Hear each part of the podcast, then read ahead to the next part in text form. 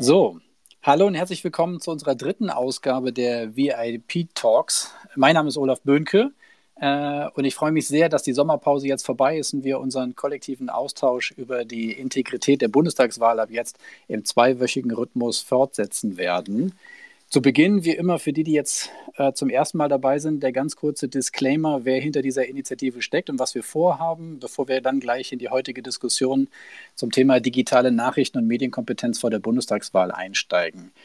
Diese äh, Idee, die VIP-Talks äh, zu, aufzusetzen, ähm, kam von der Alliance of Democracies äh, Stiftung, eine äh, dänische Stiftung, äh, gegründet von Anders Fogh Rasmussen. Ähm, der auch die Transatlantic Commission on Election Integrity ins Leben gerufen hat, eine äh, ja, hochrangige Kommission von ehemaligen äh, politischen, wirtschaftlichen und journalistischen äh, ja, äh, Persönlichkeiten aus äh, der transatlantischen äh, Community, die sich zum Ziel gesetzt hat, ähm, mit dazu zu, beizutragen, eine größere Awareness, größeres Bewusstsein sozusagen für die Gefahren der Digitalisierung für den, äh, für den demokratischen Raum sozusagen äh, darauf hinzuweisen. Ein bisschen sperrig jetzt formuliert, aber ich würde empfehlen, für weitere Hintergrundinformationen über die Stiftung und besagte Transatlantic Commission on Election Integrity einen Blick auf unsere Webseite zu werfen. Ansonsten rede ich hier noch 15 Minuten und äh, wir kommen hier nicht zum eigentlichen Thema.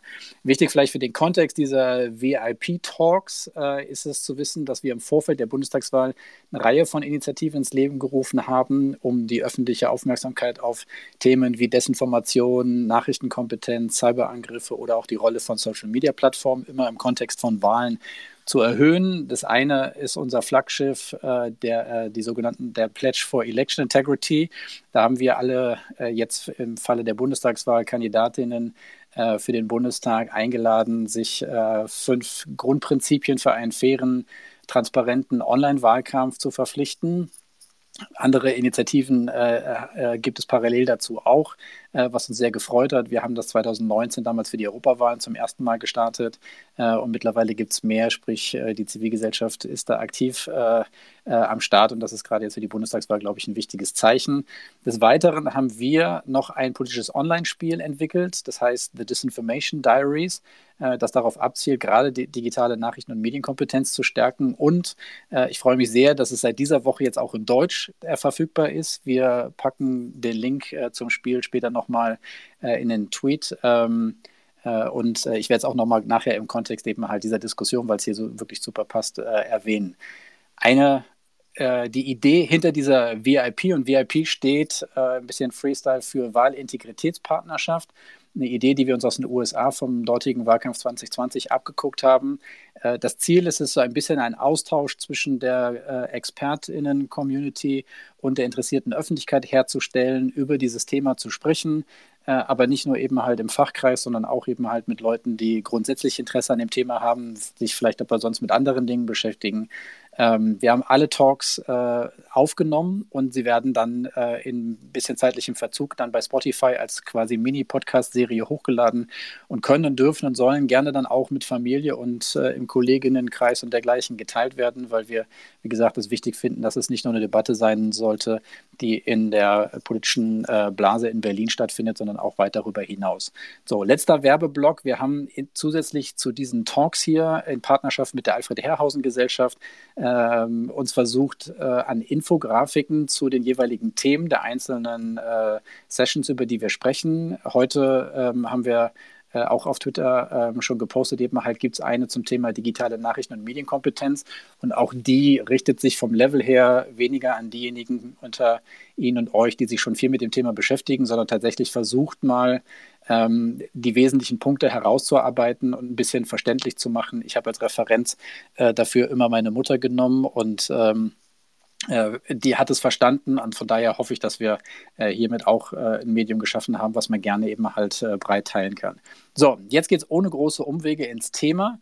Wir haben die heutige Diskussion und den Titel habe ich im Netz gelesen gepackt und wir wollen mit einem wunderbaren und kompetenten Panel hier über digitale Nachrichten und Medienkompetenz vor der Bundestagswahl sprechen und grundsätzlich auch im politischen Diskurs. Also nicht nur im Prinzip jetzt hier, was die Wahlen angeht, sondern auch darüber hinaus, ähm, ist, unsere, ist unser politischer Diskurs in Deutschland äh, so davon geprägt eben halt, dass wir äh, wir alle als äh, sozusagen Bürgerinnen und Bürger dieses Landes eben äh, in der Lage sind, uns gut im digitalen Raum äh, und vor allen Dingen im digitalen Nachrichten- und Informationsökosystem zu bewegen. Von daher würde ich jetzt mal die Ausgangsthese formulieren. Gesunde Demokratien brauchen gut informierte Bürgerinnen und Bürger. Äh, aber wie gut Menschen halt in der Lage sind, Nachrichten zu verstehen, einzuordnen, zu hinterfragen, äh, hat natürlich maßgeblich Einfluss darauf, eben halt, ob man anfällig äh, oder sozusagen, ob man leichte Opfer quasi für Populisten äh, oder eben halt auch Desinformationskampagnen dergleichen eben äh, wird, ob man, äh, ob das, eigene Vertrauen eben halt in staatliche Institutionen, in Repräsentanten äh, dergleichen äh, oder auch in die Medien ähm, die es natürlich in dieser Kollektivität auch nicht gibt, eben halt, ähm, ob man das verliert oder nicht. Und von daher fanden wir das ähm, wichtig und sinnvoll, hier ähm, Leute einzuladen auf das Panel, die sich mit dem Thema professionell beschäftigen oder die auch eben halt andere Zugänge dazu haben. Und von daher freue ich mich sehr, dass wir hier heute ähm, Ann-Kathrin Riedel begrüßen können, die ähm, sehr aktiv im digitalen Raum ist, wie äh, die meisten von euch wahrscheinlich äh, wissen.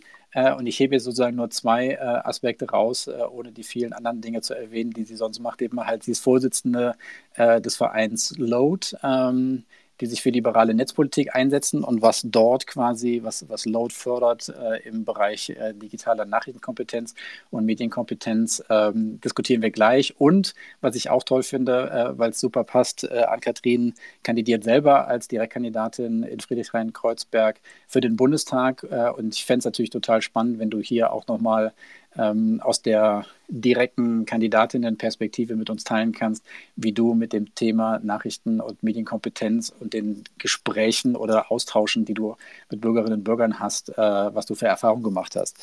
Ähm, des Weiteren haben wir Alexander Sängerlaub hier der vielen äh, von euch wahrscheinlich aus seiner Zeit bei der Stiftung Neue Verantwortung äh, bekannt ist, der dann äh, vor kurzem äh, selbige Stiftung verlassen hat, um Futur 1 zu gründen, was ich ein super spannendes Projekt finde, weil es sich genau mit der Frage, welchen, welchen digitalen äh, Nachrichten- und Medienraum wollen wir uns beschäftigen, welche Komponenten brauchen wir dafür, neben gut informierten Bürgerinnen, aber äh, zum Beispiel eben halt auch vielleicht eine neue Art von Journalismus. Dazu wird Alex hoffentlich gleich noch mehr äh, erläutern. Und wir haben ähm, äh, Philipp äh, bei uns hier, der ähm, Philipp Seelhoff, äh, wir kennen uns schon äh, vorher, aus vorherigen sozusagen Tätigkeiten beim Progressiven Zentrum.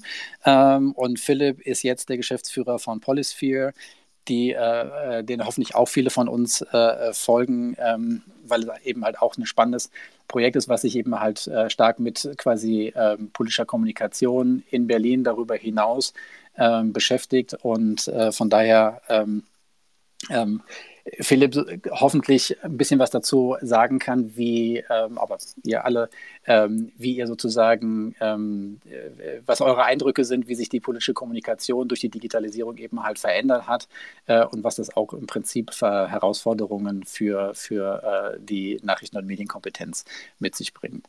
So, das war jetzt das lange ähm, ähm, Intro ähm, zum heutigen Thema. Ich Genau, würde die Diskussion ein bisschen aufhängen zwischen den Themen. Auf der einen Seite geht es uns allen um, äh, oder sind wir, glaube ich, alle hoffentlich äh, der Meinung eben halt, dass Meinungsfreiheit äh, und, und äh, ähm, genau, äh, Meinungsfreiheit eben halt ein hohes Gut ist. Äh, gleichzeitig wissen wir, dass im digitalen Raum Meinungsfreiheit eben halt auch massiv missbraucht wird und braucht werden kann. Im Idealfall, ähm, ähm nein, genau, und, und natürlich sind auch Plattformen zum Teil ähm, maßgeblich eben halt hier die, äh, die Grundlage oder der, der Ort sozusagen, wo, wo das stattfindet.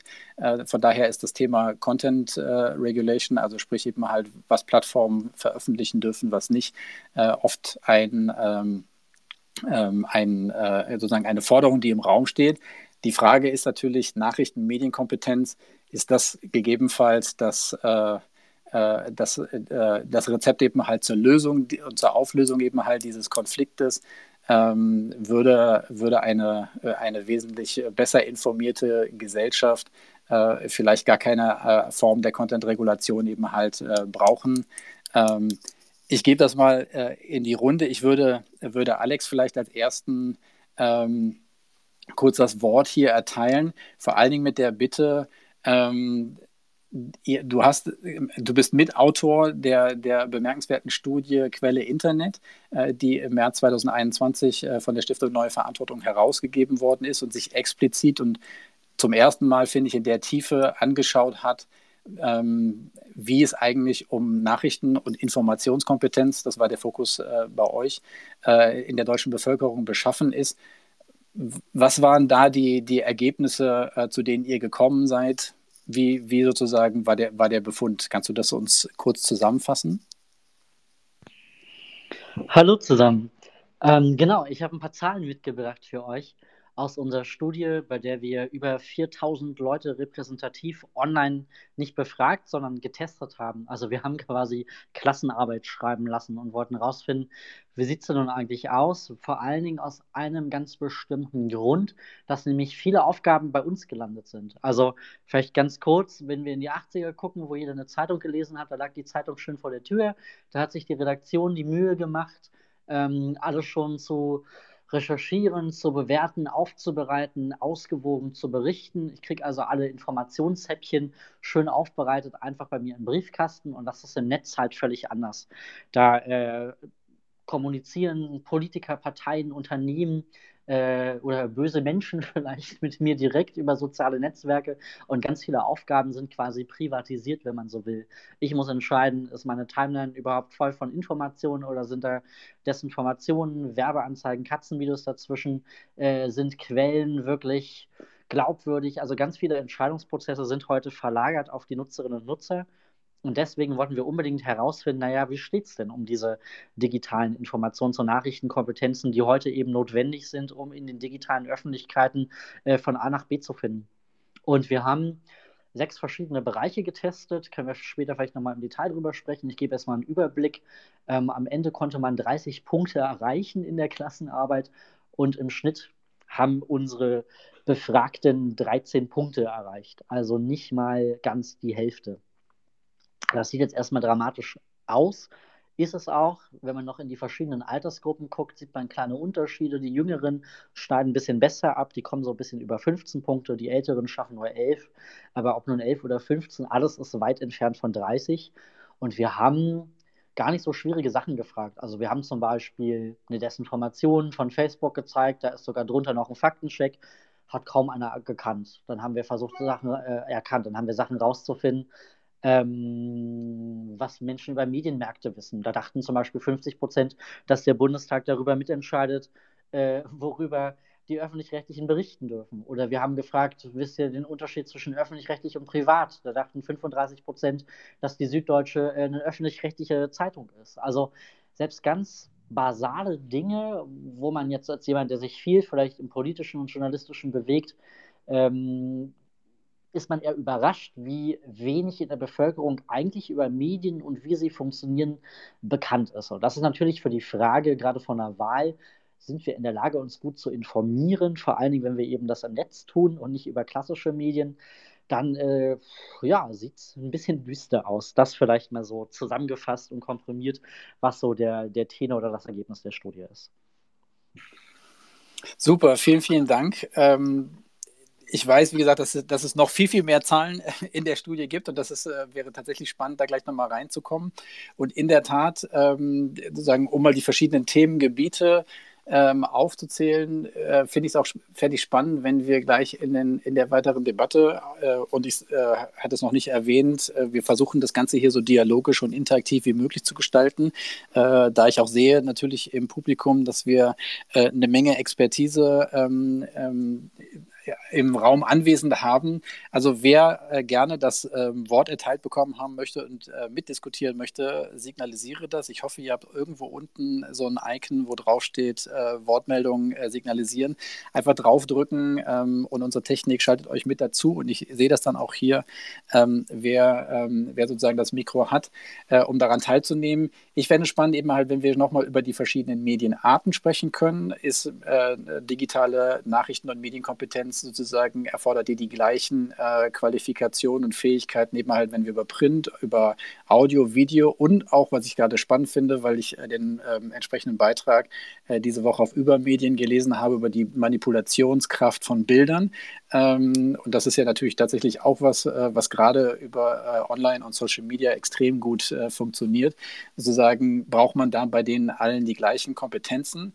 Äh, und dann, wenn wir es auch nochmal ein bisschen separieren oder ähm, ähm, ja doch separieren eben halt nach der Frage, wer, über wen reden wir? Reden wir über vor allen Dingen junge Internet-UserInnen äh, über sozusagen den Durchschnitt, äh, und ich hoffe, niemand fühlt sich persönlich angegriffen, zwischen 25 und 65 äh, oder auch eben halt explizit äh, Seniorinnen. Ähm, so, was sind da die unterschiedlichen Herausforderungen? Und da, ähm, damit habe ich äh, Philipp äh, in die Diskussion oder aufs Panel gelockt. Gerade auch nochmal die Frage, wie medien- und äh, nachrichtenkompetent sind eigentlich unsere Politikerinnen, ähm, wenn es ums Digitale geht und auch die Parteien. Ähm, hat man da alles auch verstanden? Ähm, ähm, sozusagen, was, was das Digital, Digitale eben halt an Herausforderungen äh, mit sich bringt. So, und vielleicht knüpfe ich an dem letzten ganz kurz an weil ich gerne an Kathrin äh, in die Diskussion mit reinholen will. Ähm, du bist Kandidatin jetzt momentan gerade ähm, im Bundestagswahlkampf. Wie, wie, wenn du an, wenn du das Stichwort digitale Nachrichten, Medienkompetenz hörst, so, was kommt dir quasi als erstes in den Kopf und was sind auch äh, konkrete Erfahrungen, die du vielleicht äh, in den letzten Wochen gemacht hast, die du mit diesem Themenkomplex eben halt verbinden willst? Wie nachrichtenkompetent oder äh, medienkompetent kommen dir deine Gesprächspartner, egal ob sozusagen im politischen Raum oder im, im öffentlichen Raum sozusagen vor? Und herzlich mhm. willkommen. Danke auch für die Einladung und hallo in die Runde. Ähm, ja, es waren jetzt sehr viele Punkte von dir. Ich versuche mal so das, was du gerade sagtest, so Nachrichten, Medienkompetenz. Ich kann da eher von mir sprechen. Ähm, Gerade jetzt so im Wahlkampf versucht man ja natürlich irgendwie möglichst viele Themen mitzubekommen. Also in meinem eigenen Themenfeld Digitalpolitik irgendwie up-to-date zu sein bei, bei den aktuellen Diskussionen für Fachdiskussionen. Aber natürlich ist man eben als Direktkandidatin, sollte man auch so ein bisschen Ahnung haben, was im eigenen Wahlkreis und in der Stadt passiert. Das heißt, da auch Nachrichten lesen. Und ich ähm, merke, ich, nein, andersrum, ich scheitere jeden Tag daran, ähm, die Zeitung zu lesen, ähm, weil das einfach wahnsinnig viel Zeit braucht und natürlich die ganzen Themen und irgendwie die FATS oder den Tagesspiegel, beides schafft man auf gar keinen Fall, aber es sind unterschiedliche Themenaspekte, die immer abgedeckt werden. Ähm, und ich glaube, dass es, ähm, also noch, nee, noch ein Satz dazu, ich finde gerade Zeitung lesen, ob ich das jetzt ähm, als E-Paper mache oder äh, online oder eben auf Papier, ist da, glaube ich, nicht so relevant. Finde ich wahnsinnig wichtig, weil das eben nochmal schön Dinge erklärt. Ist nicht wirklich ein Deep Dive in irgendwelche Themen, aber erläutert Themen eben schon mal ein bisschen komplexer als irgendwelche Nachrichtenmeldungen oder auch nur irgendwie abends die Tagesschau, die ja sehr kompakt ist. Ähm, und es ist wahnsinnig anspruchsvoll und auch anstrengend, eben Nachrichten zu lesen und in diversen Themen drinne zu sein. Und ich habe nun irgendwie den Anspruch, so ein bisschen auch an mich selber, das zu sein bei Wahlkampfthemen. Ähm, kann mir aber sehr gut vorstellen, dass der ganz normale Bürger, ganz normale Bürgerin dazu ähm, nicht die Zeit und Muße hat, jeden Tag das irgendwie umfänglich zu machen und versuchen, in allen Debatten drinne zu sein. Ähm, das heißt, so Nachrichten konsumieren, Dinge hinterfragen, ist ähm, wahnsinnig anstrengend und zeitaufwendig, was nicht heißt, dass es nicht irgendwie notwendig ist, das auf jeden Fall. Aber ich glaube, das unterschätzt man ganz häufig bei Debatten, dass es eben Muße und Zeit braucht, ähm, wirklich komplex drinne zu sein. Und das ist jetzt so ein bisschen, was mir bisher im Wahlkampf auch aufgefallen ist, ähm, sei es jetzt auf hier auf Twitter oder ähm, auch auf der Straße, es sind bisher nicht so wirklich, dass Leute ähm, Themen ansprechen. Also wenn man mit den Bürgerinnen und Bürgern beim Flyer verteilen versucht, ins Gespräch zu kommen, da ist momentan nicht viel. Und ähm, ganz häufig haben Leute halt, wenn, sind sie extrem tief drinne in irgendeinem Thema, ähm, haben wirklich krasses Expertisewissen, aber ja, also nicht, nicht in der Breite, aber es ist eher weniger, dass Leute da groß diskutieren wollen. Wahrscheinlich uns auch irgendwie zu, zu viele Themen, die drinne sind und dann, ähm, ja, genau. Also es ist, es, es ist noch, es ist nicht so groß Thema bisher im Wahlkampf. Es geht es aber, also morgen habe ich meine erste Schuldiskussion, da bin ich mal sehr gespannt drauf. Ich rechne damit, dass die ähm, jungen Leute da irgendwie ganz fit unterwegs sind und ganz viele Themen haben, über die sie reden wollen. Ich glaube, die sind da mal ein bisschen aufgeweckter als andere. Mein, meine Vermutung, ich weiß es noch nicht, ich werde es in ein paar Wochen besser beurteilen können. Okay, das, das schreit nach einem Follow-up-Diskussion dann in ein paar Wochen.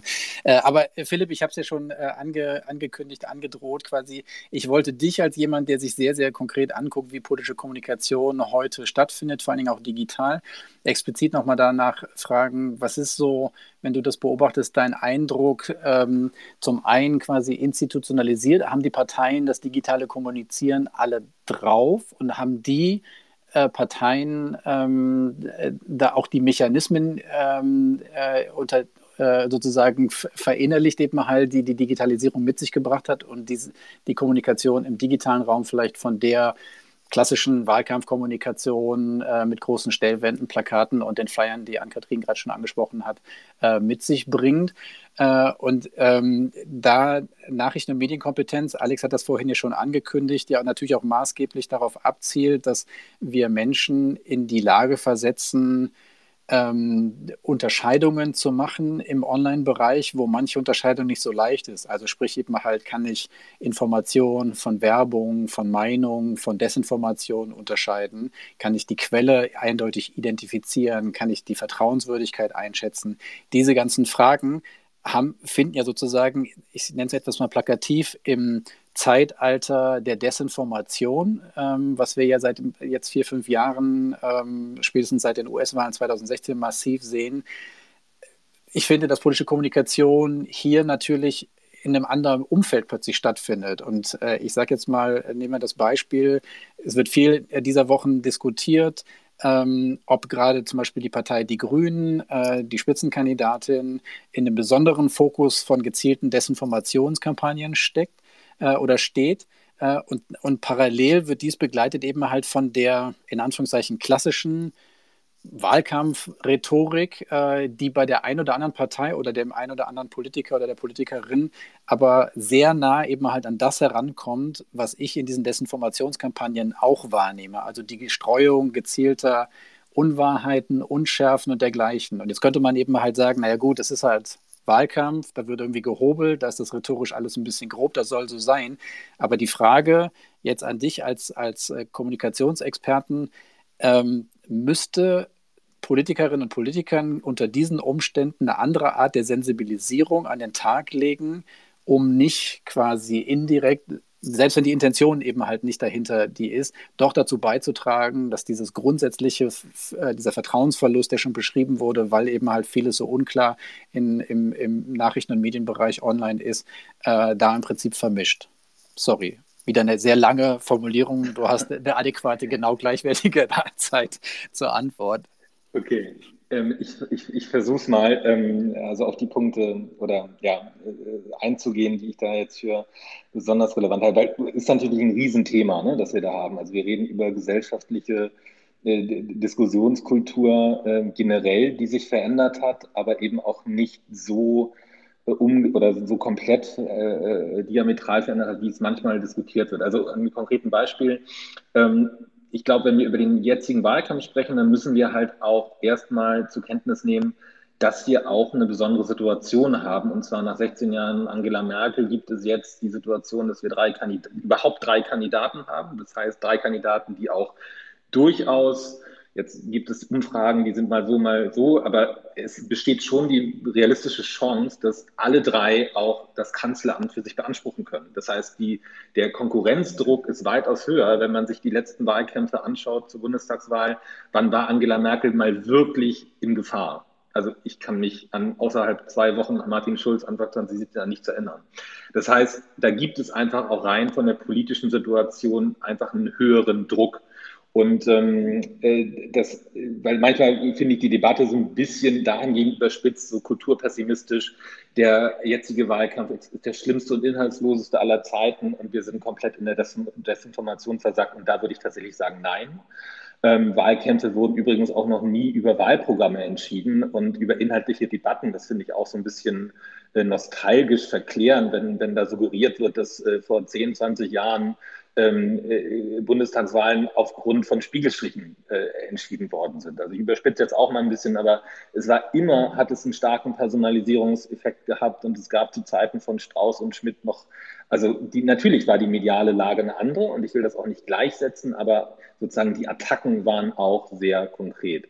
Jetzt ist es so, Annalena Baerbock triggert durch ihre Person, durch ihr ja, Alter, durch ihr Geschlecht, durch ihre politische Herkunft nochmal ähm, ein, ein desinformationsaffines Milieu, nenne ich es mal vorsichtig, aus der rechten und rechtspopulistischen Bubble. Das, das, das, dafür kriegst du einen Extrapreis für diese Formulierung, für, diese, für dieses Adjektiv. Das finde ich, nein, sehr passend. Ja, ja, Entschuldigung.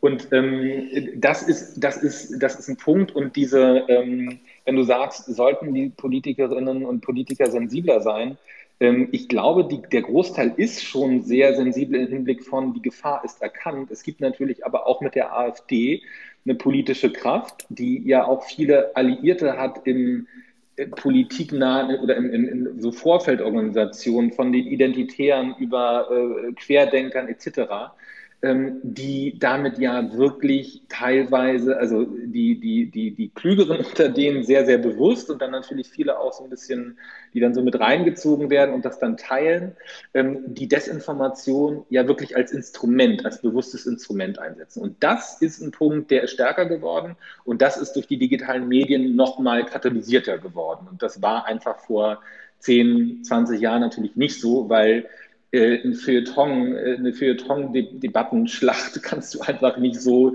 führen wie SharePix. Und ähm, dann ist halt immer dieser Punkt, da könnte ich jetzt, äh, versuche ich jetzt mal aufzuhören, weil das geht natürlich dann in die, ins, ins, äh, ins Detail zu sehr, aber dass dann immer sowas hängen bleibt und dann wird irgendwie die Klarstellung kommen und dann gibt es aber die Reaktion, ja, okay, haben Sie jetzt vielleicht da nicht gesagt, aber hätten Sie sagen können, also das würde ich denen schon zutrauen. Und es bleibt halt immer was hängen, von daher, ich glaube, die Sensibilisierung ist da, ähm, diese, diese Vereinbarung zu einem fairen Wahlkampf, die ja auch äh, von, von allen, fast allen Parteien äh, unterzeichnet worden ist, ist da, glaube ich, so ein bisschen Papiertiger, weil ich glaube, wir haben nicht das Problem, dass die dass die Parteien, äh, die, also die, die ähm, ich sage jetzt mal etablierten Parteien, weil ich finde den Begriff nicht so, ehrlich gesagt, nicht so schwierig. Äh, also die, die Parteien, die länger im demokratischen Diskurs unterwegs sind, unter denen gibt es dafür ja auch einen Konsens. Aber äh, da gibt es eben ein paar Akteure, äh, AfD und, äh, und, und, und, und verwandte Akteure, denen das, ähm, die da einfach anders rangehen. Und das sieht man jetzt im Moment auch natürlich an dieser äh, Plakatkampagne Grüner Mist, die nicht digital ist, davon abgesehen. Auch digital. Also die findet ja beides. Caroline Schwarz hat das ja. ganz gut auch nochmal äh, ja, in einem ihrer Tweets äh, sehr nachlesenswert nochmal äh, mit Hilfe von Crowdtangle auch nochmal nachgeguckt, eben halt, wo das auch schon online eben halt geschaltet worden ist und so. Ist halt nur eine, also das hätte halt auch vor, im letzten Jahr Wahlkampf passieren können. Auf jeden Fall, genau. Äh, äh, nein, nein, genau, genau. Und, und, lustigerweise, also beziehungsweise spannenderweise finde ich tatsächlich eben halt, kommen hier zwei Entwicklungen zusammen, genau wie du gesagt hast. Also ich meine auch, äh, auch das Negativ-Campaigning, was wir in dem Sinne ja auch immer so in einer Art von, okay, das machen wir hier nicht, haben wir ja auch in der deutschen Werbung, obwohl es rechtlich möglich ist, eben halt sieht man das kaum, obwohl es in den USA eben halt Standard ist. Da sind, glaube ich, auch gesellschaftliche Unterschiede natürlich, die sich da ausdrücken und jetzt wurde es hier gemacht und ich weiß gar nicht, ob jemand über Zahlen verfügt, wie, wie, wie die Resonanz darauf ist ähm, und mit, mit wem es tatsächlich verfängt. Äh, aber auch hier ähm, vielleicht mal die Frage auch nochmal um Alex mit reinzuholen, weil ihr euch in der Studie ja genau tatsächlich angeguckt habt, wie können die Leute äh, sozusagen sehen die Leute die Nuancen. Jetzt auch zum Beispiel jetzt in Bezug auf die, auf die Kampagne, auch über die Berichterstattung darüber, sehen die Leute eben halt, wo kommt das her? Äh, wie Philipp schon sagte, die, die von uns, die sich damit beschäftigt haben, wissen, das kommt jetzt aus dem, von der AfD-nahen äh, ähm, äh, Agentur. Ähm, aber kann man, äh, können die Leute das alles eben halt äh, erkennen? Und äh, wie gesagt, ihr habt ja euch das angeguckt, eben halt, wie gut die Leute eben tatsächlich diese unterschiedlichen Kategorien von Beiträgen, wo ist das überhaupt einzuordnen, äh, über die Quellen, was ich vorhin schon angesprochen habe, zu, zu, äh, zu identifizieren. Vielleicht kannst du da noch mal ein bisschen aus den Ergebnissen eurer Studie, die ich da wirklich sehr, sehr spannend fand, äh, in, in, diesen Punkten noch mal ein bisschen ein paar Daten und Fakten und Zahlen, wie du vorhin sagtest, eben halt mit uns teilen. Gerne. Also was braucht man heute, um sich irgendwie im Netz souverän zu bewegen? Ja. Wir haben so sechs verschiedene Kompetenzfelder festgelegt. Und im Grunde genommen sind das alles so Expertenwissensfelder, die jeder von sich heute, jeder von uns heute haben muss. Das erste ist ähm, die digitale Navigatorin. Deren Skillset bedeutet, dass ich ganz schnell, wenn ich irgendwie auf meiner Timeline unterwegs bin, einigermaßen zuordnen kann, habe ich gerade eine Information vor der Nase, ist das was aus dem Journalismus, ist das eine Desinformation, eine Werbeanzeige, ein Katzenvideo oder was auch immer. Also so dieses erste Screening. Das ist das erste Feld. Das gelingt den Leuten nur so mäßig gut. Zum Beispiel haben wir ähm, einen gesponserten Post, also ein Advertorial auf Welt.de gezeigt. Advertorial ist schon so ein doofes englisches Kofferwort, irgendwie aus äh, Ad und Editorial, ist aber ein gekaufter Beitrag innerhalb einer Zeitung oder einer Online-Zeitung. Und das ist auch doof gemacht auf Welt.de. Da sind dann nur so ganz klein, sitzt oben links irgendwie dieses Wort Advertorial drüber. Das erkennt natürlich kein Mensch. Also die Menschen haben wirklich große Schwierigkeiten, nicht nur auf Social Media interessanterweise, sondern auch auf klassischen Nachrichtenseiten überhaupt zu sehen, mit was haben sie es zu tun. Geht zum Beispiel auch, wenn es darum geht, zu unterscheiden, ist das jetzt ein Meinungsbeitrag oder ein tatsachenorientierter Beitrag. In der Zeitung steht wenigstens das noch drüber, aber manchmal auch so kennen, dass man es nicht sieht. Bei Social Media wird es noch schwieriger für die Leute. Bräuchte man hier klare ja. Labels, also nicht sozusagen die Labels, Labels, die irgendwie dich vor, vor äh, schwierigem Content bewahren, sondern tatsächlich eben halt, weil du das ja ansprachst und mir ist das beim Lesen eben halt dann auch aufgefallen, dass ich dieses Wort Advertorial vorher so nie bewusst wahrgenommen habe, aber dann durch die Illustration, die er auch dabei hat, dann erkannt habe. Äh, so, aber bräuchte es sozusagen eine Vereinheitlichung ähm, dessen, die vorgeschrieben ist in irgendeiner Form, so wie es das im Printbereich gibt?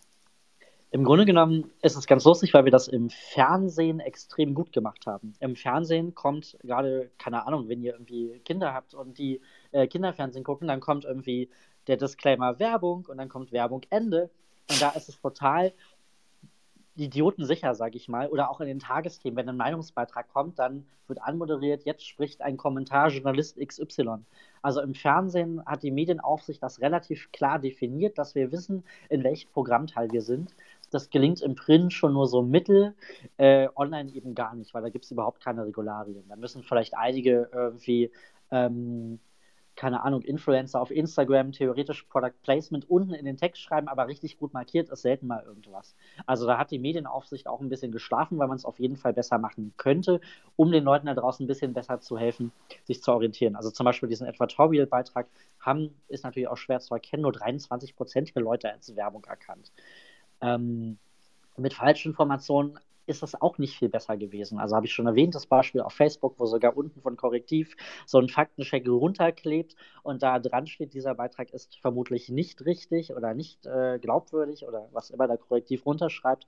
Und selbst die Dinger erkennt kaum jemand. Also da kann man auf jeden Fall mit ein bisschen Medienregulierung ein bisschen was machen, damit nicht so viele Leute äh, den Falschinformationen auf den Leim gehen. Wir haben jetzt äh, im Zuge von Reset Tech, die auch ähm, gerade in Deutschland relativ viel machen zu Desinformation, Hate Speech und die integrierte Online-Wahl sich angucken, haben wir auch uns Zahlen äh, uns angeschaut zu der Frage, ob die Menschen gerade die Befürchtung haben, dass Desinformation ein Riesenproblem werden zur Bundestagswahl. Das äußern 60 Prozent als Bedenken und 85 Prozent sagen, es ist ein Riesenproblem.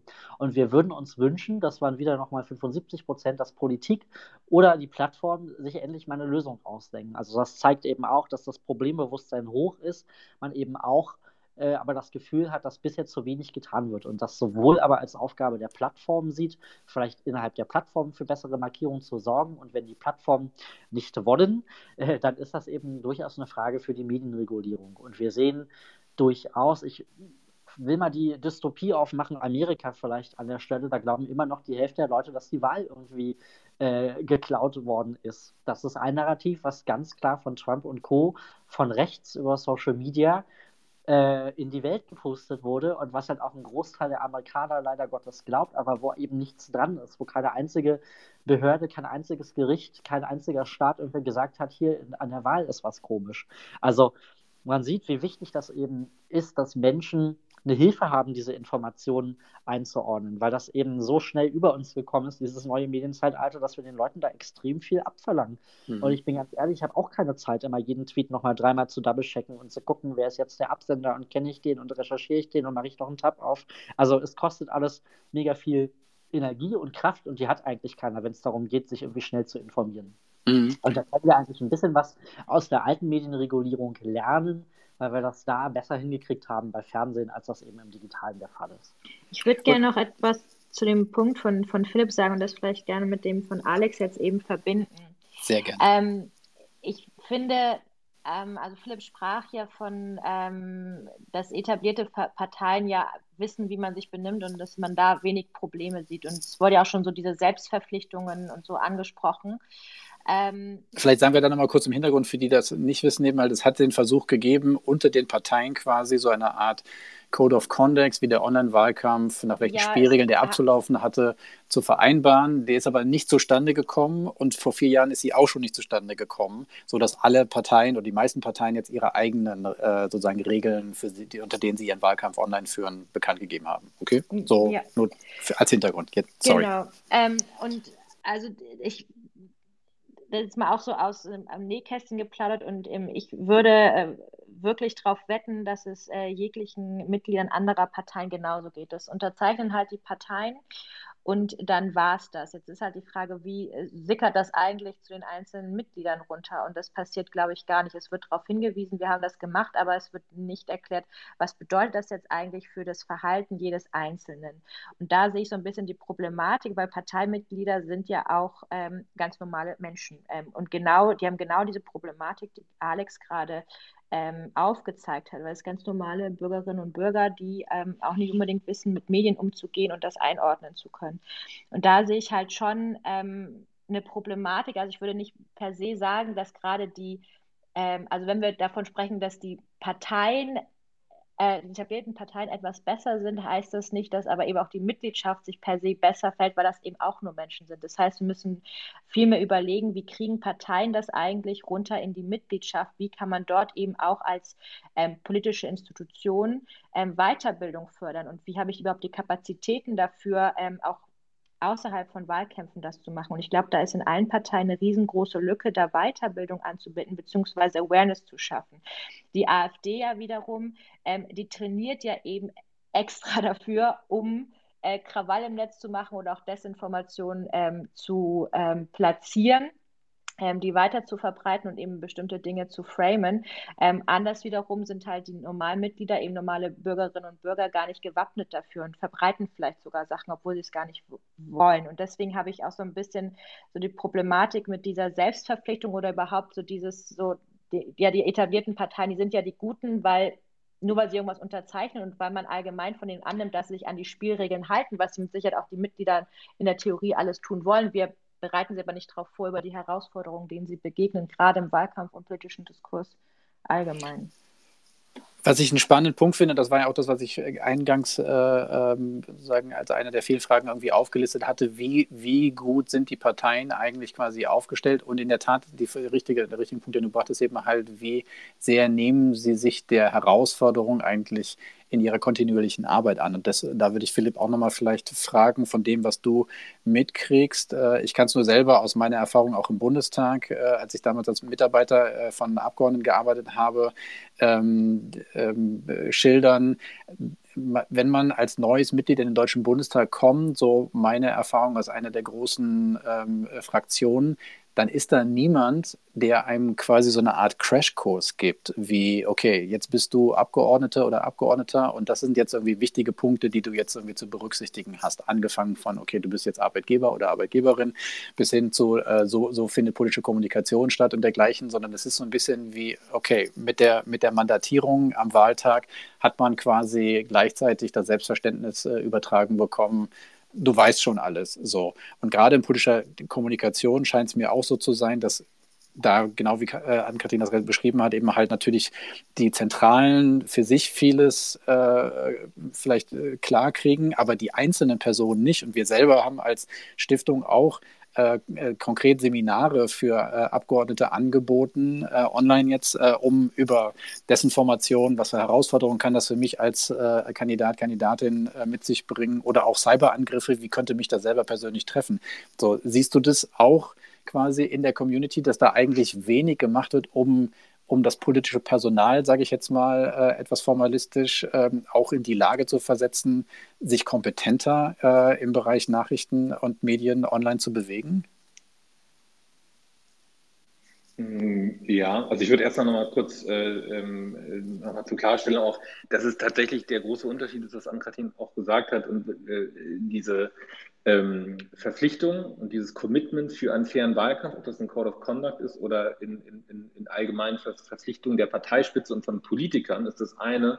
Aber in Mitglieder, aber eben auch in Wählende und, ähm, und, und interessierte äh, interessierte Bürgerinnen und Bürger, das ist natürlich nochmal ein Unterschied und da gibt es natürlich auch viele Abstufungen. Also von daher ist es in die Breite zu bekommen tatsächlich ein Problem, auch äh, bei, also ich finde bei, bei allen Parteien. Und das hat, hängt auch damit zusammen, dass man Nachrichtenkompetenz und Medien- und Quellenkompetenz ähm, schulen muss. Wir haben tatsächlich auch in den Gesprächen mit, mit, mit ja, politischen Entscheidern, mit Bundestagsabgeordneten auch genau diese Erfahrung gemacht. Allerdings würde ich da wirklich nochmal trennen zwischen Mitarbeitern und Mitarbeiterinnen und eben den Abgeordneten selbst. Also wenn jetzt, ähm, jetzt etwas, etwas auch wieder pauschal gesagt, aber ein mehr oder weniger junger Abgeordneter, der natürlich von Berufswegen sich mit politischer Kommunikation schon mal beschäftigen muss, immer stärker, der jetzt in den Bundestag kommt, der hat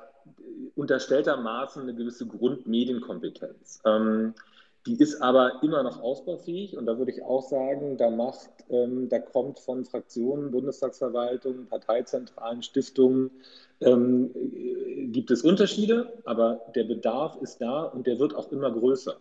Und gerade wenn es darum geht, wie kann ich eine Quelle und wie kann ich eine Aussage einschätzen, wird es einfach immer schwieriger. Und äh, den Punkt, den das Beispiel, das Alex von gebracht hat, da ist halt ein Tweet äh, und der passt mir eigentlich gerade ganz gut in mein Argumentationsmuster und den retweete ich. Und Twitter ist einfach ein sehr praxisnahes Beispiel, ein sehr einfaches Beispiel, deswegen bleibe ich jetzt mal da. Aber von dem kommt ein der. Ich habe diesen Account noch nie gesehen, ähm, sieht aber erstmal, ist ein Profilbild da, ist ein Name da, hat auch ein paar Follower, wird schon stimmen. Und diesen Effort, den man aber, diese, diese Zusatzarbeit, die man reinstecken muss, um das zu verifizieren, um auch zu, und das hat auch viel mit Erfahrung zu tun. Ich glaube, gerade in den letzten Tagen haben wir alle äh, verfolgt, was in Afghanistan passiert ist. Und es gab, finde ich, zu Recht von Seiten der, ähm, zum Beispiel der, der involvierten Ministerien und der Regierung auch den Punkt oder auch von, von vielen JournalistInnen, äh, Leute, das ist, äh, ich weiß nicht wie viel, 15.000 äh, Kilometer weit weg. Wir sind alle nicht da oder weniger. Wir sind alle nicht da, wir sind alle nicht vor Ort. Vielleicht halten wir uns ein bisschen zurück und warten mal gewisse Dinge ab. Und das zu machen ähm, und äh, dann auch so einen gewissen ähm, Mechanismus auch zu empfehlen, zu sagen, okay, ich muss jetzt auch nicht derjenige sein, der zuerst den Hot Take raushaut, und auch, äh, wenn mir sowas begegnet, nochmal zu checken. Das ist eben nicht in der Funktionsweise dieser Netzwerke angelegt, weil da wird eigentlich das andere belohnt. Und ich glaube, das ist ein, Medienkompetenzdefizit, das wir haben, aber eben auch ein Selbstdisziplinierungsthema, das wir alle, glaube ich, äh, mehr oder weniger stark haben, dass wir da eben sagen müssen, okay, ähm, ich weiß es gerade nicht und das könnte vielleicht jetzt wenn ich das jetzt so schreibe oder wenn ich das so retweete, könnte das vielleicht knallen und das wird wahrscheinlich auch sehr viel geteilt werden. Aber weiß ich es eigentlich? Kann ich mir sicher sein, dass ich das oder nach bestem Wissen und Gewissen, so muss man es ja eingrenzen, weiter verbreite? Und da, glaube ich, brauchen wir äh, stärkere Awareness und wir brauchen auch stärkere Weiterbildung und Qualifizierung, definitiv. Ja, spannend. Du hast jetzt eine Menge Boxen äh, äh angetickert sozusagen. Die ich, nein, nein, nein, nein, das finde ich gut. Ich bin nur vor, wir stehen nur vor der Herausforderung. Wir haben noch fünf, äh, 15 Minuten leider für eigentlich. Und ich möchte vor allen Dingen gerne alle nochmal einladen, die, ähm, die sozusagen im Zuhörerinnenraum sind, irgendwie sich gerne zu beteiligen. Ich sehe viele kompetente äh, Gesichter. Ähm, und, und Namen eben halt. Also von daher, wie gesagt, ihr müsst nur auf diesen kleinen Icon irgendwie äh, ähm, sich melden äh, drücken und dann kriegt ihr sofort das Mikrofon hier. Ähm, ähm, ich weiß jetzt auch gar nicht genau, wo ich anfangen soll. Eine Frage ist natürlich tatsächlich Plattformdesign. Äh, wir haben, wir werden in äh, vier Wochen nochmal eine Session machen, tatsächlich äh, zur Rolle von Social Media Plattformen. Da wird es auch um die Frage politischer Werbung gehen, was natürlich ein spannendes äh, Thema ist, aber auch eben halt diese Geschichte von Plattformdesign. Und ich habe und da ist ja auch die Frage, weil du das jetzt eben halt sagtest, brauchen wir, äh, also äh, wenn, wenn da Nachrichten jetzt gerade in so Hochzeiten kursieren, ähm, ist Content Labeling zum Beispiel eben halt mit den verschiedenen von den von den unterschiedlichen Plattformen ausprobierten ähm, Varianten. Ist das eine Antwort? Ähm, äh, reicht es sozusagen, äh, Userinnen eben darauf aufmerksam zu machen, okay, hey, das könnte kritisch sein, was du vorhin, Alex, schon angesprochen hattest. Macht das einen Unterschied? Geht es eigentlich unter? Ähm, es gibt da ja ganz unterschiedliche auch ähm, Studien dazu, wie, wie das aufgebaut sein müsste, damit die Leute das sehen. Wenn ich jetzt zum Beispiel auch von, von meinem Microsoft äh, ähm, ähm, ähm hier äh, ähm, Operation System sozusagen, äh, mein Betriebssystem eben halt eine, eine, Virenwarnung sehe, dann poppt das erstmal so auf oder irgendeinen, irgendeinen schwierigen E-Mail-Anhang oder sowas, dass ich das erstmal der ganze Screen irgendwie geblockt ist und ich das wegklicken muss und dann aber auch sicher gesehen habe. Das ist ja die Frage eben halt, ist das bei den Labels, die wir haben, sozusagen hilft das bei der, bei der Orientierung, äh, dass Leute ein besseres Gefühl dafür bekommen, ähm, äh, das sind Nachrichten, wieder muss ich aufpassen und beschäftigt man sich danach eben halt mehr äh, mit der Frage vielleicht, wer ist da eigentlich die Quelle, was sind da die Erfahrungen? Alex, magst du? Ja, ähm, ich, ich stelle mal eine Gegenfrage, die ist vielleicht ganz spannend. Ihr dürft mal raten. Facebook hat in Deutschland ungefähr 30 Millionen Nutzerinnen und Nutzer. Dann können wir nochmal Instagram irgendwie on top rechnen. Was schätzt ihr, wie viele Fact-Checker gab es 2017 im letzten Bundestagswahlkampf? Für Deutschland, Facebook. Zweistellig? Drei. Drei Leute. okay. So, dann kann man kurz mal grübeln ob äh, wie viel Prozent der Desinformation auf diesen Plattformen jemals das Licht eines Fact-Checkers oder einer Fact-Checkerin anblicken. So, jetzt sind es äh, immerhin vier Jahre später, sind es ein paar mehr, aber auch nicht so viel. Heute sind zwei Institutionen, die Fact-Checken. Es ist Korrektiv, die haben, glaube ich, so zehn Leute und äh, die DPA, die hat vielleicht nochmal 15 aber auch 25 Leute für 30 Millionen Nutzerinnen und Nutzer, die alle den ganzen Tag irgendwie äh, aufgeregt irgendwas posten ist, ähm, es bleibt zu vermuten, und Facebook teilt die Zahl natürlich nicht, dass im Promille-Bereich, wenn überhaupt irgendwas jemals gefact-checkt wird, also dass 0,0001% der Desinformation jemals wirklich durchgestellt werden zu den Fact-Checkern und Fact-Checkern. Deswegen kann man mal davon ausgehen, dass äh, erstens niemand diese Label sieht. Ich weiß nicht, wer schon mal eins gesehen hat. Und dass, wenn sie da sind, werden sie aber auch nicht beachtet. Also, was Facebook da macht, ist im Grunde genommen eine Riesenschweinerei, weil es Augenwischerei ist, das überhaupt zu machen. Wir diskutieren so viel über Fact-Checking, aber ob es überhaupt ankommt, Tja, Facebook müsste mal nicht nur die Daten von uns allen einsammeln, sondern auch mal mit der Wissenschaft teilen, damit überhaupt ordentlich geforscht werden kann. Das heißt, wir können das auch bisher alles nur schätzen. Das ist alles eine riesige Blackbox und ähm, wir müssen eigentlich im Grunde genommen an die, an die Blaupausen ran. Also wie sind die Algorithmen gebaut?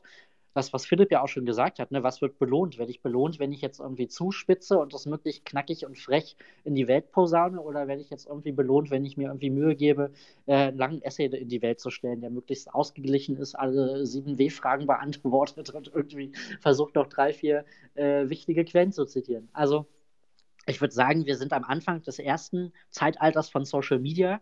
Ich betrachte das ganz radikal als gescheitert und würde viel lieber gerne darüber nachdenken, was wir eigentlich für Plattformen in Demokratien brauchen und ob wir nicht darüber nachdenken müssen, die Dinger vielleicht äh, öffentlich-rechtlich oder gemeinwohlorientiert nochmal uns neu auszudenken, auch wenn das natürlich eine Riesenherausforderung ist.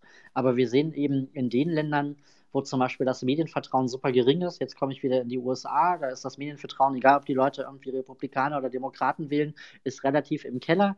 Viele Leute sind auf Social Media, informieren sich dann direkt, sei es bei äh, Trump oder sonst wo, da jetzt nicht mehr so einfach, weil er zumindest nicht mehr auf Twitter ist.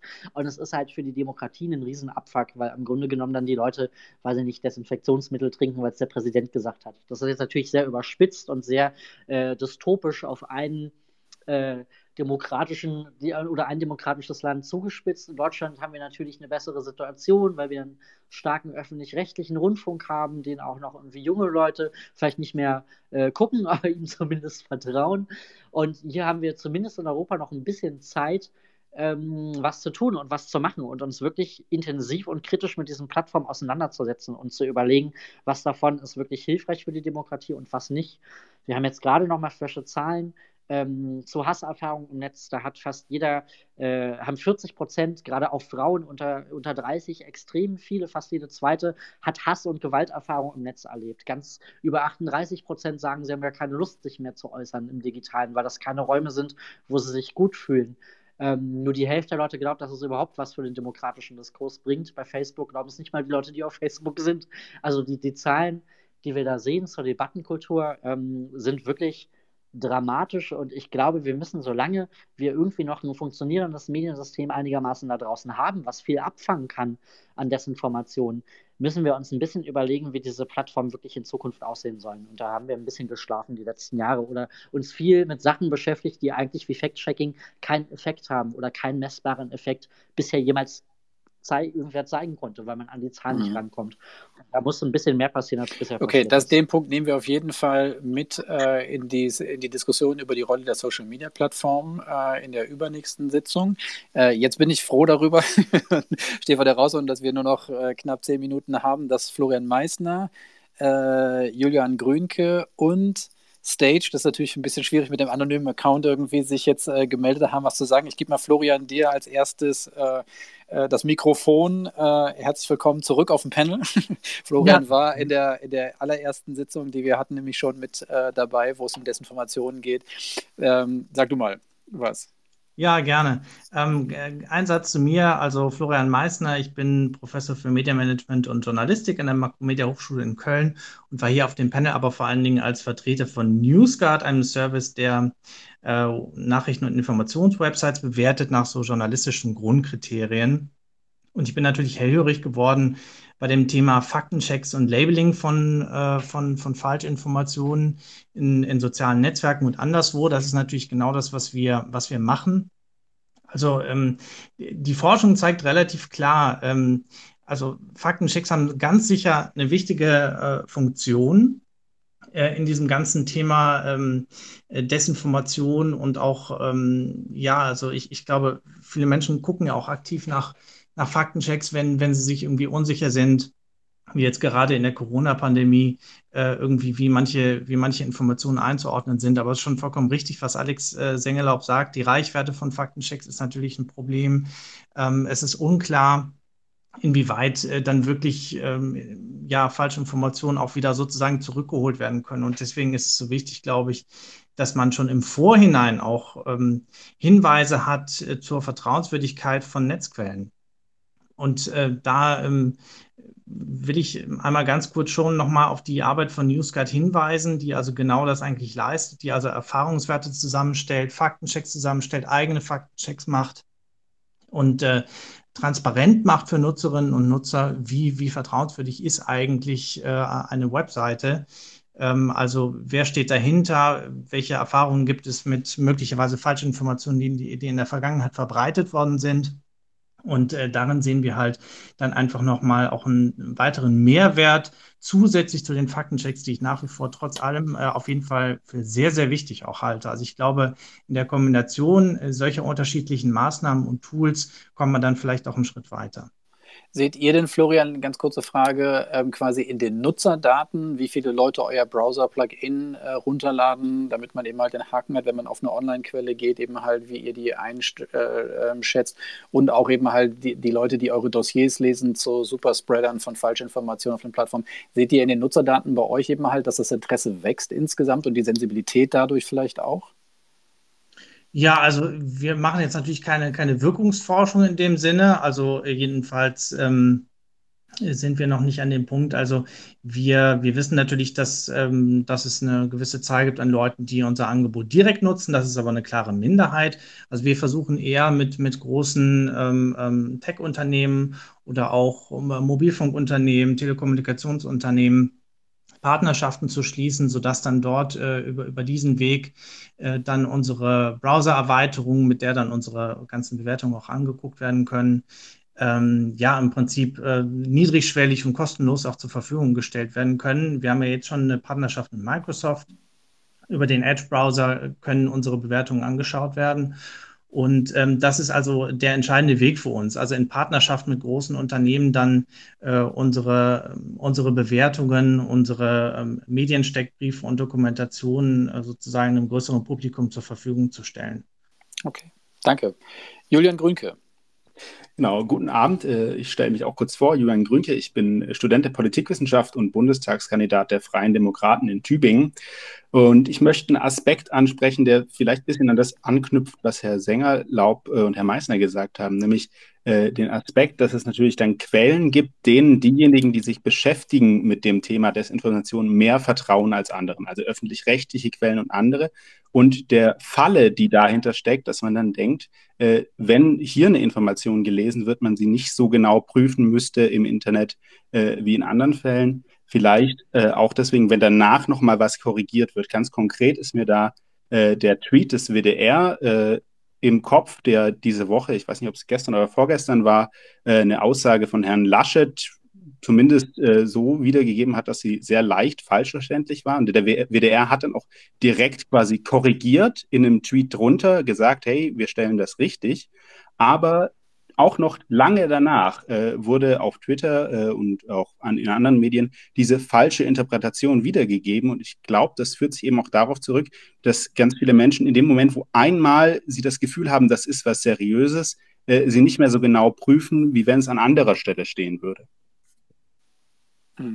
Guter, guter Punkt. Ich habe den äh, Tweet auch gesehen, den ersten und dann die Korrektur vom WDR auch. Aber in der Tat, das ist natürlich die, die Gefahr tatsächlich, wenn einmal so eine Dynamik entstanden ist, irgendwie dann holt man das nicht wieder. Das ist ja auch immer die, das Problem bei Fact-Checking eben halt, wie man das rein technisch anstellt, ohne die äh, äh oder bei Desinformation eben halt ohne die Lüge oder die, die falsche Information, die da drin ist, nochmal zu verstärken. Ja, auf jeden Fall vielen Dank dafür. Jetzt äh, Herr oder Frau Stage, jetzt bin ich gespannt. Ja, sorry, erstmal, das ist äh, gar nicht mein Privat-Account. Ich habe die Notifikation für äh, den Raum hier auf dem falschen Account bekommen. Äh, mein Name ist Christian Ries. Ich bin für Stage, das ist eine Plattform, die wir entwickeln, der CSO.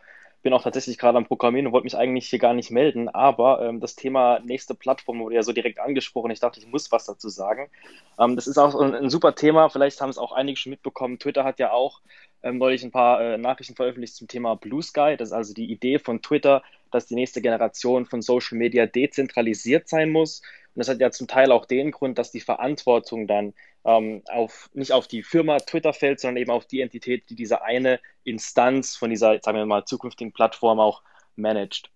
Das ist natürlich ein Weg, diese Fake News-Geschichte anzugehen. Ähm, die Lösung, die wir versuchen umzusetzen mit unserer Plattform Stage, ist ganz einfach, dass wir sagen, es muss eine Plattform geben, wo man eben nicht hinterfragen muss, ob die Information Fake News ist oder nicht. Und das machen wir in dem Weg, indem wir einfach sagen, wir schließen nur Accounts und importieren auch nur Social-Media-Beiträge von Entitäten, die eigentlich rechtlich gar keine äh, Nachrichten oder Meinungen posten dürfen, sondern eben nur wirklich Fakten. Zum Beispiel Kommunen, Behörden, ähm, die dürfen ja auch auf der lokalen Ebene ja nicht irgendwie Meinungen verbreiten, sondern einfach nur die Fakten, die relevant sind. Und dann sollte es auch in der Zukunft eine Plattform geben, wo man nicht die, diesen Hintergedanken hat, ist, muss ich das jetzt checken, muss ich den Tweet nochmal prüfen, muss ich schauen, ob die Person, die das getweetet hat, legit, legit ist oder nicht, sondern man sagt, auf der Plattform kann ich mich informieren, alles, was ich lese, ist legit. Und wenn ich aber vielleicht eine Meinung dazu lesen will oder Kommentare oder Interaktionen von Nutzern, dann gehe ich auf eine der bestehenden Plattformen, weil dafür sind die auch gebaut. Und ähm, das ist also echt interessant, ich fand das vom Herrn Sänger eine schöne Formulierung. Ähm, das war die erste Generation der Social Media Plattform, die hat versagt und jetzt kommt die nächste. Und ähm, ich glaube, da muss ich zustimmen. Also das wird sehr interessant, welche Art von Plattformen sich da jetzt überhaupt rausentwickeln können. Und äh, will auch gar keine Werbung machen, aber wenn sich der eine oder andere dafür interessiert, ähm, kann man ja jetzt natürlich mit dem offiziellen Account, mit dem ich auch versehen hier drin bin, sich das mal anschauen. Ja, also klingt auf jeden Fall spannend, genau. Und äh, ich glaube, wir kommen bei der Sammlung von guten Ideen gar nicht darum herum, dass man auch das eine oder andere Mal Werbung macht. Äh, Florian hat das für Newscat ja gerade auch schon gemacht. Ähm, und ähm, äh, das ist in der Tat jetzt auch nochmal sozusagen, um, um, das, äh, um zum Ende zu kommen, leider, äh, obwohl wir jetzt äh, tatsächlich noch viele, äh, viele Anknüpfungspunkte, glaube ich, hätten. Auch nochmal die Frage ähm, an, an Kathrin, von der ich weiß, dass sie ein gespaltenes Verhältnis davon hat, was man regulativ alles vorschreiben kann und was das mit der Freiheit im Netz macht. Aber gerade hier ähm, in die Lage versetzt quasi, gingen wir davon aus, äh, äh was wir dir persönlich äh, wünschen. Du schaffst es in den Bundestag. Wo siehst du den Regulierungsbedarf oder tatsächlich den, den Aktionsbedarf eben halt für eine kommende Bundesregierung, wenn es genau genau um diese Frage geht, weil ich habe so viele sag mal, äh, Sonntagsreden äh, von äh, PolitikerInnen eben gehört, die oft damit enden, äh, ja, und wir müssen auf jeden Fall was für die Medienkompetenz unserer Bevölkerung machen. Und im Englischen ist es dann eben halt Media Literacy, da müssen wir investieren. Aber selten sagt irgendjemand mal ganz konkret, was er oder sie damit meint. Äh, und selbst wenn wir ähm, äh, uns angucken, eben halt, was die dafür zuständige Staatsministerin Dorothee Beer im Kanzleramt eben angekündigt hatte, was sie alles machen will, um die digitale Medienkompetenz äh, in Deutschland zu stärken. Und wenn wir jetzt gegen Ende der Legislatur gucken, dass es zu vielem dann doch nicht gekommen ist und dass selbst sozusagen die gemeinsame Suchplattform, die die Bundesregierung, glaube ich, letzte Woche äh, ins Leben gerufen hat, nicht mal von allen Ministerien sozusagen bedient wird, sodass man den Zweck dort irgendwie so ähnlich wie, wie das, was jetzt gerade äh, Christian Ries von Stage sagte, eben halt, dass man dort wenigstens eine Quelle hat, wenn ich irgendwas suche, was die Bundesregierung an Themen bearbeitet hat und ich tippe das Stichwort da ein und kriege von allen Ministerien dann sozusagen die, die, die, die entsprechenden Informationen. Selbst das funktioniert nicht ist da nicht eine Menge Handlungsbedarf für den kommenden Bundestag und die Bundesregierung äh, äh nach dem Wahltag? Jetzt hast du leider wieder sehr, sehr viele Dinge äh, angesprochen. das ist, ähm, ist ein also Gendefizit. Ich, also ich Bildung, es ist ja eher Ländersache. Da also jetzt das wieder Doro Bär anzukreiden, dass da irgendwie nichts passiert ist, finde ich immer ein bisschen problematisch. Ähm, auch ob äh, dem Staffing, was sie eben nicht hat in ihrer Funktion. Man denkt immer, da ist ein ganzes Ministerium hinter, aber das ist ja nun mal nicht der Fall. Ähm, aber davon abgesehen, du hast am Anfang gesagt, so ja, gerade als Liberale ähm, eher keine Regulierung. Ich finde Regulierung problematisch, wenn es jetzt um darum geht, so wie Desinformation irgendwie löschen oder nicht. Also das ist höchst problematisch. Ähm, im anderen Punkt braucht es natürlich Regulierung und auch vor allem gute Regulierung. Und das ist vor allem das Problem. Und dafür brauchen wir erstmal bessere Diskussionen. Und das ist eher auch ein Thema, das auf europäischer Ebene gelöst werden muss und gar nicht in Deutschland. Da hoffe ich eben auf eine Bundesregierung, die sich kompetent äh, in die Diskussion auf der europäischen Ebene über den Rat dann einbringen wird bezüglich des Digital Services Act, ähm, der, finde ich, ein guter Aufschlag ist, wo man aber auch noch wahnsinnig viel tun kann und muss. Ein Aspekt, wenn du was ganz Konkretes ähm, gerne hören möchtest, ähm, was mir sehr wichtig ist, wo man aber auch, es ist halt schwierig da ähm, einzugreifen, sowohl regulativ, äh, denke ich, als auch eben als äh, eventuell künftige Bundestagsabgeordnete ist, ähm, wie gehen wir mit Desinformation um? Wir haben jetzt hier ganz viel Faktenchecks gehört. Ähm, aber sind wir mal ehrlich, äh, Philipp sagte es am Anfang, ne, also man teilt dann auch Tweets, die dann irgendwie noch in das persönliche, äh, die persönliche Meinung reinkommen, passt, hat man ganz viel Confirmation Bias. Ähm, ich werde bei Desinformationen, äh, wird meine Emotion angesprochen. Da wird nicht mein Verstand angesprochen. Ähm, und wir wissen das alle, wenn jemand irgendwo Liebeskummer hat, dann komme ich dem ja auch nicht mit Verstand bei, sondern versuche da emotional drauf einzugehen, jemand, der gerade in einer emotionalen Lage ist. Das heißt, wir müssen uns mal ein bisschen äh, kreativer überlegen, wie gehe ich denn an Desinformation ran, was gar nicht heißen soll, dass man Faktenchecks abschaffen ähm, sollte. Ich halte die für sehr, sehr wichtig, insbesondere für Leute, ähm, die auch noch Argumentationshilfe beispielsweise am Abendbrottisch kaufen, weil Mama oder Papa vielleicht irgendwelchen komischen ähm, Informationen bezüglich des Impfens anheimgefallen sind. Ähm, da kann man immer ganz schön ins Ausland gucken, Taiwan beispielsweise und auch in äh, Japan und äh, Südkorea, die gehen äh, mit Informat äh, mit, mit, mit Humor gegen Desinformation vor. In Taiwan ist jedes Ministerium einen eigenen Comedian, der da sitzt, die eben humoristisch auf ähm, sich grassierende Desinformation herumgeht. Ist natürlich ein bisschen problematisch mit uns Deutschen und unserem Humor. Ähm, aber ich glaube, das sind halt so Lösungsansätze, wo man mal gucken kann, wie gehe ich daran. Und ganz allgemein ja Kommunikation in der Politik. Ich sage, das ist nichts, was ich irgendwie regulativ ähm, lösen kann. Aber wir sind eben in einem Zeitalter, das wir hier jetzt ja beschrieben haben, ähm, ist alles wahnsinnig viel, ist äh, diffus. Äh, ich habe ganz viele neue Dinge, die ich können muss. Da muss eben auch meine Kommunikation anders und besser werden, um in Krisenfällen, sei es Afghanistan, sei es eine Corona-Pandemie, insbesondere in der ersten Zeit, aber immer noch, dass da einfach der Staat und ähm, Akteure des Staates lernen, besser zu kommunizieren, auch Fehler einzugestehen. Und ich glaube, nur dann kann das eine Lösung sein. Und das ist ähm, eine Sache, da muss man Gelder ähm, bereitstellen, investieren, Fortbildung auch für die einzelnen Mitarbeiterinnen und Mitarbeiter in den Behörden ähm, äh, bereitstellen. Und das ist, glaube ich, vor allem eine finanzielle Frage und eine Willensfrage, eine Führungsfrage, denn eine Regulierungsfrage. Dem, glaube ich, können sich viele von uns anschließen. Und ich finde äh, sehr schön, dass du äh, unwissend äh, äh, von dem, was wir als Stiftung gemacht haben, das Thema Humor und Taiwan erwähnt hast. Wir haben nämlich auch ein Interview meines Kollegen Jonas Barello-Plessner mit Audrey Tang äh, vor anderthalb Jahren gemacht, wo sie genau diesen Ansatz eben auch mit dem, äh, mit dem humoristischen gegen Desinformation äh, als, als quasi äh, Regierungsansatz der Ministerien vorgestellt hatten. Das kann man noch auf unserem YouTube-Kanal äh, in Englisch nachsehen, sozusagen das als Videogespräch eben halt aufgenommen worden.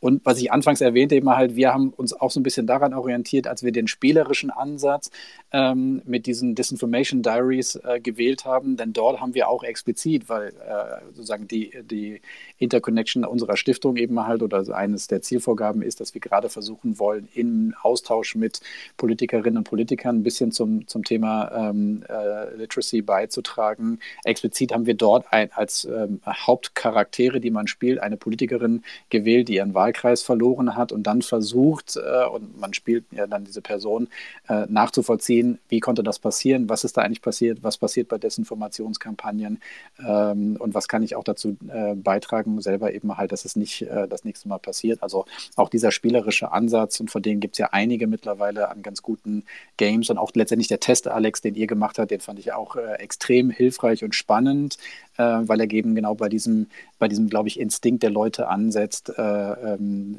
sich messen zu wollen, ein bisschen testen zu wollen, spielen zu wollen, sowas. Ich glaube, das ist auch was, was tatsächlich ähm, mehr kommen muss und was wir ja auch äh, vorhin schon in der Diskussion hatten und da finde ich, passt auch, ähm, äh, was Christian von, von dir, Alex, zitierte, eben halt diese Frage, okay, jetzt haben wir alle unsere ersten Erfahrungen mit Social Media Plattformen gemacht, aber ich glaube, es braucht auch so eine Art kollektiven Ansatz, ähm, auch gemeinsam quasi jetzt nicht nur sich zurückzulehnen und zu sagen, okay, nächste Bundesregierung, Bundestag muss das machen, sondern gerade das auch aus einer Zivilgesellschaft, die jetzt aus dem Wahlkampf ähm, sehr sensibilisiert kommt, äh, da die Dynamik nicht fallen lässt, nach dem Motto, das nächste Mal, dass wir uns damit beschäftigen, ist in vier Jahren, sondern dass man tatsächlich das Momentum nach der Wahl auch nutzt, äh, um an dem Ball zu bleiben und zu gucken, okay, was können wir gemeinsam dazu beitragen, äh, die sozusagen den neuen Bundestag und die neue Bundesregierung da so ein bisschen ähm, zu unterstützen, sage ich mal, um nicht zu sagen, zu pushen. Wir sind leider jetzt schon übers, äh, äh, über die Zeit äh, hinaus, die, die wir hierfür eingeplant hatten. Ich danke erstmal allen, ähm, die auf dem Panel waren, an Kathrin, äh, Alexander und Philipp, sehr, sehr herzlich, dass ihr dabei wart. Ich danke auch allen anderen, äh, die sich ähm, hier die Stunde mit in den Raum gesetzt haben und die, die auch zwischendrin das Wort ergriffen haben. Wir führen die Debatte fort. Wie gesagt, das ist nur ein Ausschnitt jetzt hier. Äh, in zwei Wochen werden wir uns dem Thema Cyber äh, und Cyberbedrohungen äh, und Bundestagswahl ähm, ähm, widmen und äh, versuchen da ein bisschen Klarheit ins Licht zu bringen. Ich lade alle ein, die gerade brandaktuelle neue deutsche Version unseres Disinformation Diaries äh, Spiel zu spielen, die Infografik, äh, die wir gepostet haben, sich nochmal anzugucken und zu überlegen, eben halt, ob man die äh, auch weiterleiten kann und uns auch gerne jederzeit mit anderen Ideen und äh, Vorschlägen, wer was noch macht, dem halt zu versorgen. Wir haben parallel nämlich zu diesen VIP-Talks noch eine Gruppe auf Facebook, da gehen jetzt wahrscheinlich bei allen die Nackenhaare hoch, äh, gegründet. Die heißt auch Wahlintegritätspartnerschaft Deutschland. Ähm, wir machen den Link auch nochmal in, in den Tweet rein. Und dort kann jede und jeder eben auch gute Vorschläge teilen, ob das jetzt Nachrichtenbeiträge sind, die über das Thema berichten oder verschiedene Aspekte davon, auf Initiativen hinweisen, ähm, äh, wie NewsGuard oder Stage oder andere ähm, Studienergebnisse veröffentlichen. Die steht allen offen und wir freuen uns eben halt über viel Interaktivität. Bis zur Bundestagswahl ist ja noch ein bisschen Zeit, also hoffentlich bleibt da noch ein bisschen Zeit äh, zu, ähm, äh, zu lesen. Ich, wie gesagt, danke allen nochmal fürs äh, Dabeisein und äh, kündige an, den nächsten Talk haben wir am 1. September, wieder hier Mittwoch 17 Uhr zum Thema Cyber und wünsche allen noch einen schönen Nachmittag und einen schönen Abend. Tschüss. Danke, ciao. Ciao. Schönen Abend. Ciao. Tschüss.